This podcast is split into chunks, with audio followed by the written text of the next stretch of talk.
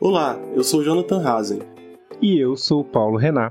Você está ouvindo a audiocartilha Alfa Beta Criptografia, um projeto conjunto do Instituto Beta e do grupo de pesquisa CDD que chega a você graças ao apoio do podcast Segurança Legal, parceiros responsáveis pela pós-produção e distribuição deste conteúdo. A criptografia é uma tecnologia essencial para manter as pessoas, seus dados e suas comunicações privadas e seguras. Mesmo não sendo uma tecnologia exatamente nova, a criptografia vem se tornando cada vez mais popular, porque dispositivos, serviços e programas cada vez mais a vêm utilizando como um padrão. Ao mesmo tempo, ela vem sendo objeto de investidas que, mesmo não tendo como objetivo principal enfraquecê-la, acabam questionando a sua legitimidade.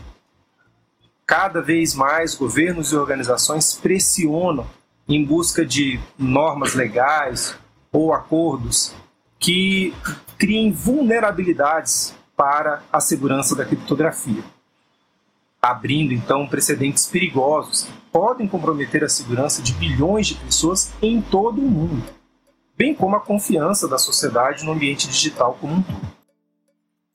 Uma recente discussão envolveu a Apple.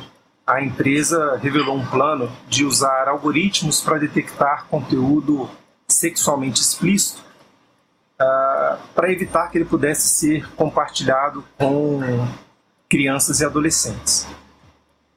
Todavia, esses algoritmos, além de estarem sujeitos a erros, podem confundir informações sobre saúde, educação e outros tipos de mensagens, como sendo um conteúdo a ser controlado. O sistema também faria um tipo de comunicação secreta, revelando para as famílias, para pais e mães, o que as crianças e adolescentes estariam vendo. Muitas organizações, incluindo a Internet Society, viram que esse tipo de conduta da empresa é, colocaria, por exemplo, crianças com famílias violentas em risco, em especial crianças da comunidade LGBTQIA. E uma outra proposta da Apple envolvia instalar uma base criptografada de imagens de abuso e exploração infantil que pudessem ser comparadas com o que circula nos telefones das pessoas mas como uma opção que jamais poderia ser desativada pelas pessoas.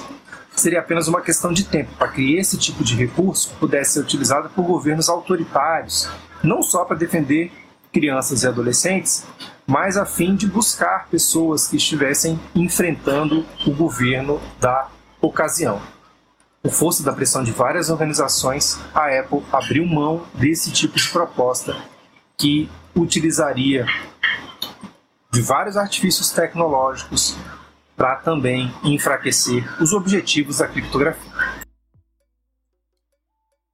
Fato é que com o isolamento social, muitas das medidas para o enfrentamento da Covid-19 fizeram com que as pessoas utilizassem ainda mais a internet, e isso inclui as crianças, que passaram a gastar ainda mais tempo online. Será que a gente sabe o que elas estão fazendo? Se a gente não sabe, como a gente pode fazer com que elas fiquem mais seguras?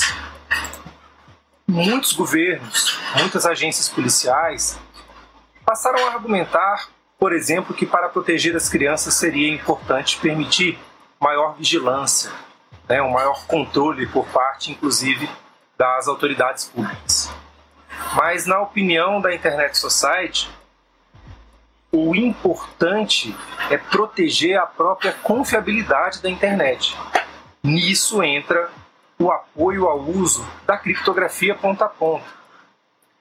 Esse trabalho da Internet Society ficou ainda mais intenso, então, no ano de 2020, por meio da interação entre os vários capítulos e treinamentos globais para o tema, que envolveram vários participantes em vários países, por exemplo, na Gana e em Nicarágua. Para entender um pouco sobre o trabalho da ISO no Brasil, conversamos com Flávio Wagner, o atual presidente do capítulo brasileiro dessa organização.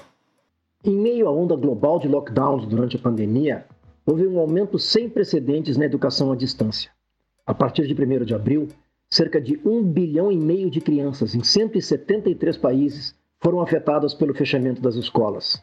Na China, o maior movimento online na história da educação ocorreu em meados de fevereiro, depois que o governo determinou que 250 milhões de estudantes em tempo integral, um quarto do total, deveria retomar seus estudos online. A necessidade de segurança nas comunicações digitais cresceu quando a internet se tornou o único meio para que muita gente, de todas as idades, pudesse estudar, enviar lições de casa e fazer videoconferências com professores e colegas. A pandemia tornou necessário melhorar a alfabetização digital de crianças, professores e pais. Para atender a essas necessidades, a Internet Society organizou um seminário chamado Crianças, a Internet e a Covid-19, para mostrar às famílias como poderiam proteger a privacidade e a segurança por meio da criptografia. O vídeo do evento foi visto quase 3 milhões de vezes, um recorde para a Internet Society. Loreta Odani, uma estudante de 28 anos do Instituto de Jornalismo de Gana, costumava usar as mídias sociais sem pensar muito em segurança ou privacidade. Mas depois de participar de um workshop patrocinado pela Internet Society sobre criptografia, organizado por um de seus professores, ela mudou completamente com relação às informações que compartilha online e a forma como usa as mídias sociais. Ela disse, abre aspas, o programa nos ajudou a ver as razões pelas quais a criptografia é importante, porque protege nossa privacidade. Isso nos fez perceber que há certas coisas que costumávamos fazer e deixamos de fazê-las. E estamos cientes da necessidade de proteger nossos dados. Fecha aspas. O conteúdo do workshop replicou em grande parte o curso de treinamento em criptografia da Internet Society, ministrado em maio de 2020 a mais de 90 representantes de capítulos em todo o mundo. Se havia alguma dúvida sobre a importância da internet para todas as pessoas, o ano de 2020 tratou de eliminá-las.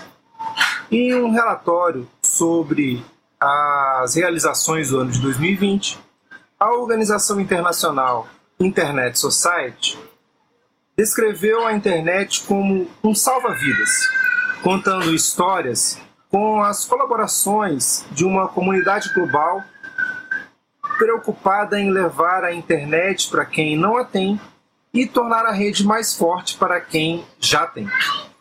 Essa sociedade global se mostra então consistente e capaz de enfrentar muitos desafios, enriquecendo vidas, superando obstáculos e demonstrando uma força incessante para a promoção da internet.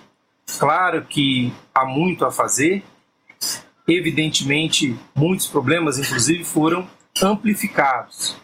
Por isso mesmo é importante ter em mente que, nesse contexto de dúvidas, a criptografia se mostra mais e mais importante.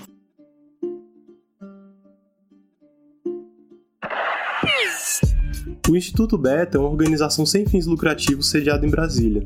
Temos uma missão dupla. De um lado, democratizar o acesso à internet promovendo respeito aos direitos humanos nos diversos usos da tecnologia e de outro, intensificar a democracia no Brasil, defendendo o ambiente digital como mais um espaço público importante para a política.